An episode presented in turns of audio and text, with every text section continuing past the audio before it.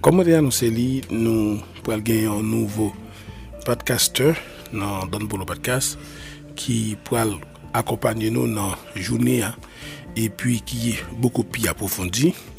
Et aujourd'hui, hein, nous gagnons là ensemble avec moi. Et c'est Monsieur Samuel. Et nous allons gagner pour nous Tandeli en pile fois, parce que nous allons présenter en pile show.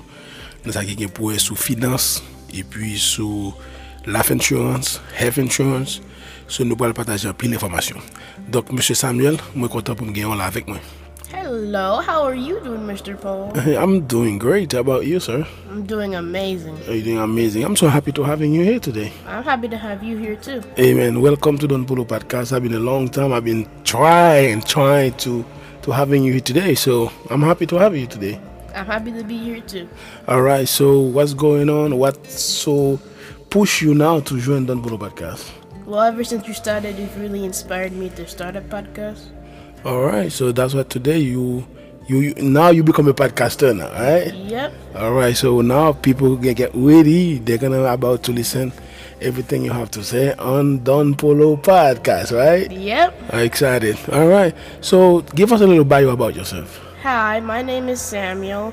I'm in middle school and I'm a digital designer for businesses. So, what you mean by that when you said you're a digital designer for businesses? How you explain that? So basically, if you have a page for your business and you don't have time to promote it or post on it, I'm always there to do it for you. Mm, okay, okay, that's good. So, but the, do how long you been in business? Do do do do you have some hard work? People can see your work, or Uh, yes, I do. On Facebook, I have many pages I do.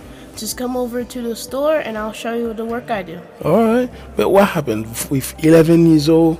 You were in middle school and you were a website designer, and then a digital designer, and now you want to become a podcaster. So, what's up? What's going on, man? There's always room for more. Oh, Lord, Lord, that's on the move for more. All right, man, though, that's good. So we tell everybody. So we're going to have Samuel very soon on Don Polo Podcast. And um, we're about to continue the work. And we want to say thank you to you, man. Thank you. Uh. All right, so see you for our next apostle. All right. All right.